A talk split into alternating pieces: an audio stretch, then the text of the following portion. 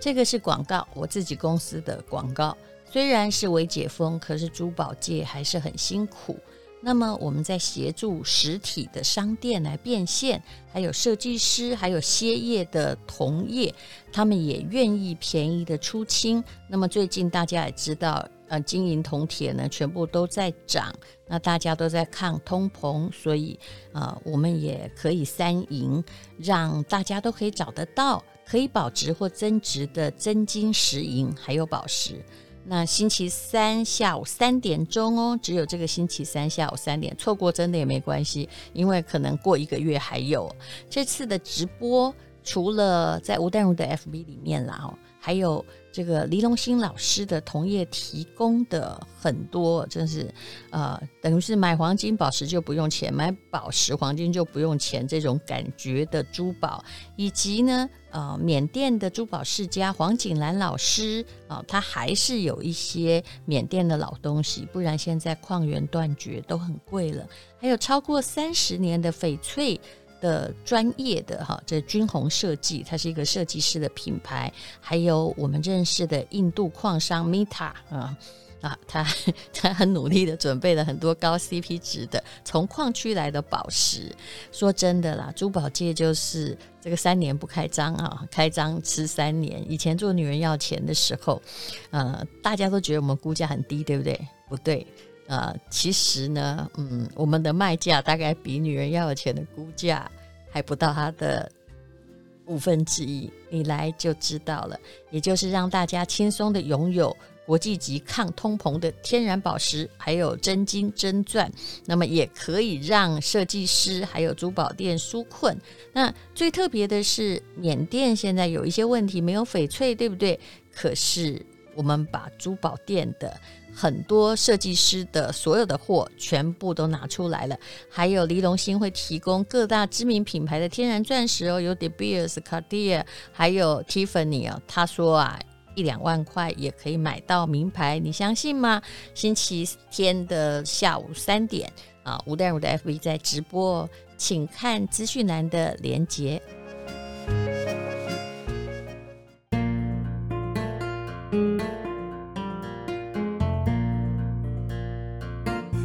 是美好的一天，我看见阳光灿烂。欢迎收听人生实用商学院。今天我们要来讲商学院的幸福心理学，活出心花怒放的人生。那我用的参考是我的老师，清华大学、北京清华大学的彭凯平教授，他是大陆最有名的心理学家之一啊。他告诉我们怎么样。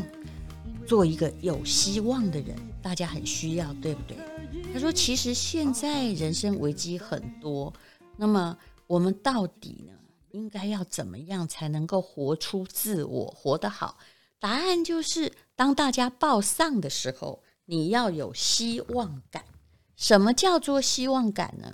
很长时间以来哦，很多人就把希望当成安慰，当成心灵鸡汤哦，还有人把它当成哎呀空谈呐。”啊，梦里什么都有了。其实我也常讲这句话哈，精神鸦片。那好像希望哈，就好像在期待中奖一样，没有办法解决生活中的实际问题，也找不到方向。那只能呢，当成好像嗯、写信写到最后就是，哎呀，我希望你平安健康啊，这样子一个很虚无的概念。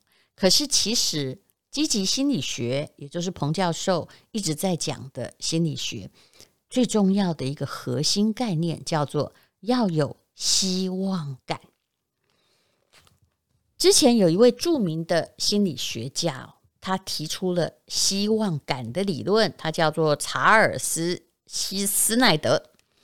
他认为呢，希望感包括什么呢？诶，你会觉得希望感包括梦想，对不对？不是，他讲的是意志力。还有策略哦，其实希望感呢，并不是只是让你觉得暂时愉快的安慰剂，而是呢一种动态的认知系统。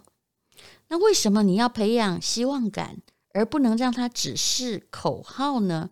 因为希望感强的人都会表现得比较积极、乐观啊。那乐观代表是一种相信一切都会很好的。这个一般希望哦。然后虽然呢对未来有积极的心态，但是并不涉及你对结果的控制作用，还有强烈的主动性。所以你光这傻傻的乐观，在那边等事情发生，守株待兔，其实是没有用的。但是希望感呢，还要有一些实现目标的方法啊。其实商学院我蛮喜欢的，就是因为它是讲策略的，怎么样达到你的目标，不管你的目标是什么，应该要有步骤、有方法。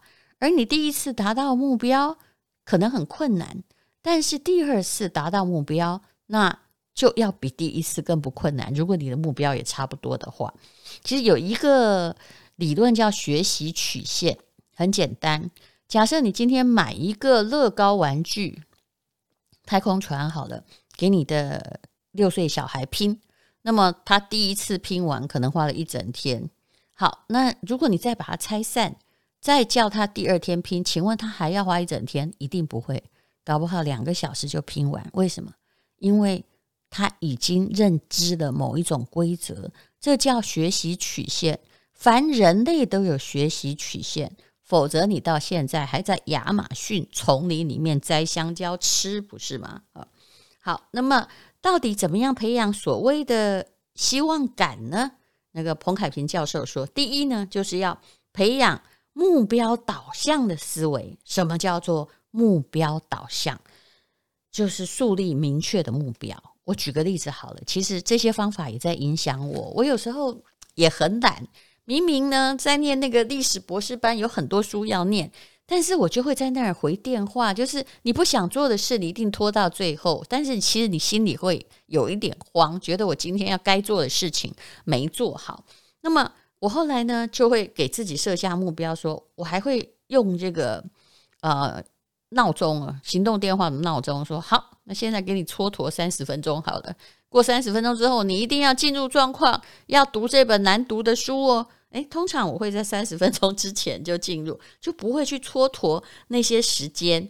那你的目标就是，很多人上班族也知道，他们就用便条纸写今天的待办事项，有没有？然后一个一个撕掉，就表示我把它做完了啊。那你也可能要有一些，就是说啊，本周要处理好的事情有哪些，列下来。这个月我要签。五笔大单，好，那你就把它放在你的桌子前面。通常一个成功的销售员都不会乱枪打鸟，而他们会设定比较明确的行动目标。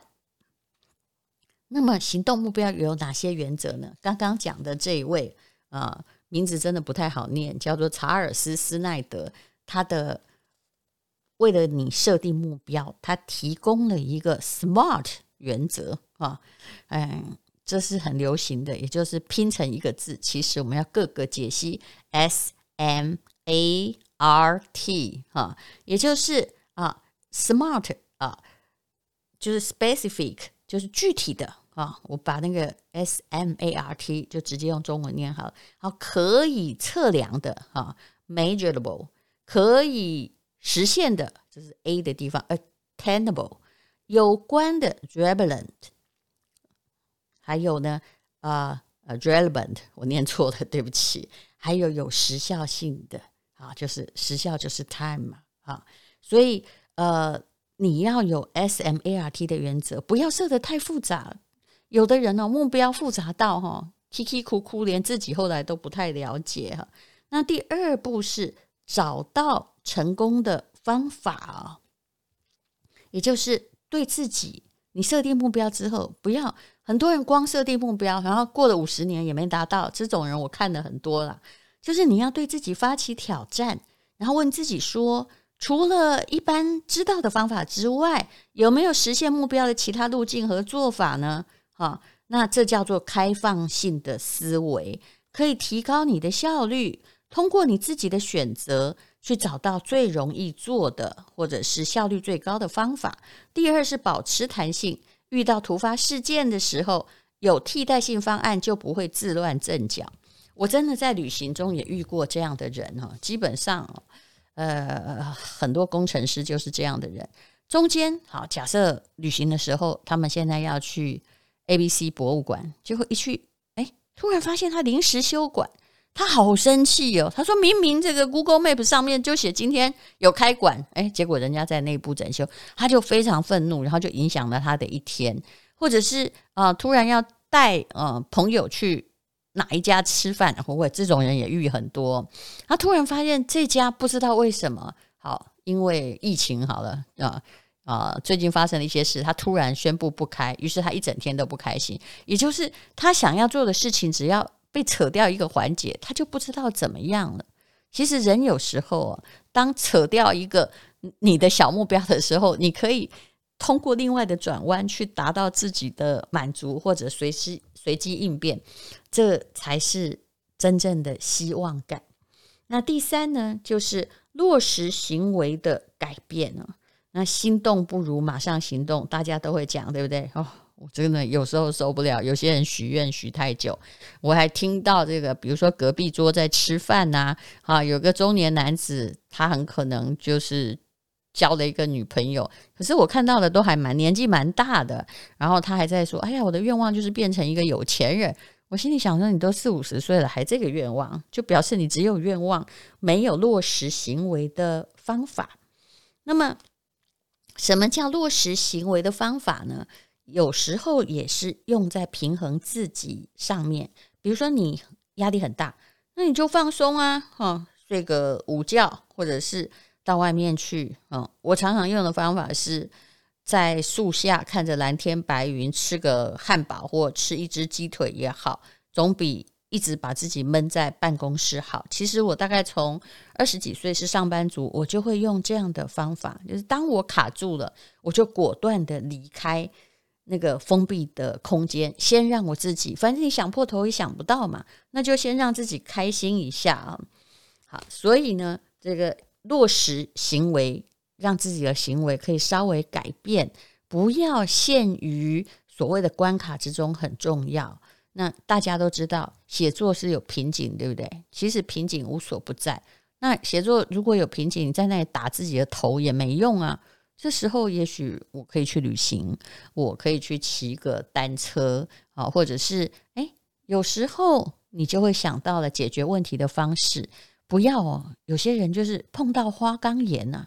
你还一直要把洞打过去，突然把自己炸伤而已。花岗岩还是纹风不动。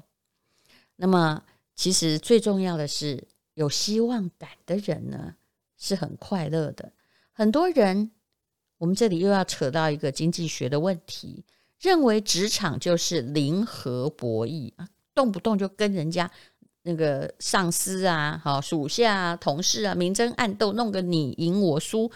其实所谓的零和博弈，就是零和赛局，就是嗯，是你赢的是我我赢了啊，就没有两个双赢的啊，到最后就是赢家通吃，输的人啥都没有，所以一定要打到你死我活。事实上，如果你还用这个事这种事情呢，在看竞争啊，竞争是一定有的，但如果你还是这样想的话，其实你会把自己的人生空间想得非常非常的。狭窄哦，那对人呢也会有太充满了防范的心态，然后动不动呢就怕别人比你好。其实这个我常常发现，比如说 Podcast，我们讲到好，上次我讲到哦，新加坡它的经济发展啊、疫情的死亡率低什么，完全没有在跟台湾做比较哦。当然我们是高了一点，但很多人就说哦，他也很坏呀、啊，他这个怎么样啊？怎么怎么怎么？哎，你把世界当零和赛局了。好像世界只有新加坡跟台湾两个可以比。其实，当一个人哦，或者是不管你多爱一个东西，不要比，才是人生最大的自由，才是真正的自信。不要老是哦，用防范的心态，说不了别人好，拿来比较。那么，有一位非常著名的心理学家哈，这马斯洛他写的需求理论是。所有的念过心理学或组织心理学的人都要念的。他曾经呢，在他的书中就写到了啊，他说：“其实一个人呐，最稳定和最健康的自尊，建立在当之无愧的来自他人的尊敬之上，而不是建立在外在的名声、声望以及无根据的奉承之上。”可是很多人哦。不明白这个道理啊，他们呢就常常就是呃希望得到了溢美啊，就是溢美之词，这就是不自信的表现。那么自信主要是体现在哪几方面呢？第一个叫做认知啊，那你自己呢，就是啊，对自己的本身要有认知，那而不是呢，就是很虚幻。能不能做到一件事情，你自己应该评估得很清楚啊。那对自己的弱点也要评估得很清楚。我举一个例子好了，比如说我还看到有一个人他失业。那其实家里的太太、小孩也要靠他养啊，当然家里是有一些积蓄就对了。可是呢，你该说这个爸爸伟大吗？他就每天穿着西装到公园里面去哦，坐在那里发呆看手机。其实他也没有去找工作，但是他始终说不出他失业。其实这个状况是比承认自己失业。然后去跟太太说不好意思，我对不起你们，我最近真的没有办法找到工作。其实这种假装其实糟很多，可是我不知道为什么我们的社会好像都觉得这种假装十分动人呢？那第二就是自信呢，要来自于情感。自信的人拥有一种向上、快乐、积极的心态。我的确比较喜欢跟自信的人在一起，而通常哦，自信的人哈。有一种聪明叫自信的聪明，我很怕那种动不动就是毁了死了怎么办啊，惊慌成一团哈，然后只会在那里，好像那种呃，以前我祖母叫做噗噗狗的母鸡哈，在一起，其实啊、跟丧家之犬在一起真的没意思。我们不都渴望在遇到急难的时候有一个 superhero 出来说，大家不要怕，有我在嘛，哦。那我们自己为什么不能成为这样子的人？惊慌始终不是一个解决问题的方法，怀疑也不是啊。其实很多时候，现实世界根本不容你没有自信。我蛮害怕有一种人的，我曾经用过几个，他们也是从很好的嗯大学、高中出来的，可是因为没有自信，我可以看见他的人生大概就在那里。比如说要做一个执行一个案子之前，他就。三番两次的说：“哎呦，我好紧张哦！哎呦，我好害怕。”其实我那时候会毫不就是无完全会跟他讲，我会跟他说：“我这里现在不是开幼稚园，你紧张害怕，我不是幼稚园老师，所以你可能要自己解决。”这个讲法虽然很残酷，可是因为他讲太多次了，身为一个要独立解决专案的人。你的紧张不可以去别人那里寻求安慰，你可能可以跟你的主管，比如说我是公司老板，你可以来问我说：“好，我现在有方案 A 和 B，那我 A 我的疑虑是什么？B 疑虑是什么？那你可不可以协助我选择其中一样，而不是说啊我好紧张哦，哦，那你是来讨拍是吗？但是呃，这个公司是老板付你钱，而不是你付学费来学习的。”好，那第三个就是自信的人比较愿意做出行动，他们比较容易冒险，喜欢新鲜的事情。如果啊，你遇到一个朋友，他当然我们说的不是匹夫之勇，他对尝试新鲜的事情有兴趣，那表示哦，物以类聚，你的人生也会比较有开展。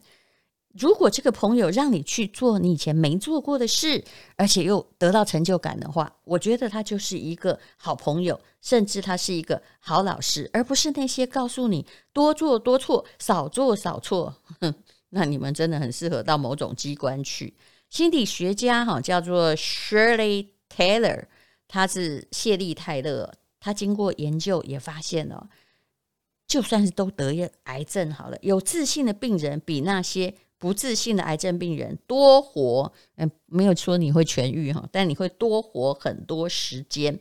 那有自信的年轻人在二十年内赚的钱，会比那些不自信说啊很怕哦，我好恐慌啊，我怕我做不好的，会比他们多一倍哦。当然，过度自信也不是非常好，因为你有时候只是很空幻的，没有实际的行为的自信，或者是自大大，或者是不懂装懂哈。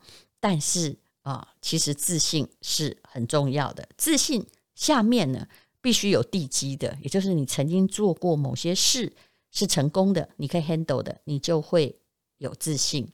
那么最后呢，我要用一个非常知名的心理学家他的话来做 ending。他说：“我们这个时代最伟大的发现，就是人们终于可以改变对自己的认知，来改变自己的生活。首先的要务就是麻烦你去找出你的专长、你的优势，而且。”去看见自己的长处吧，不要处处的去讨拍，寻求大家的肯定。那当然呢、反面来说，也不需要因为一个人的否定而怀疑自己。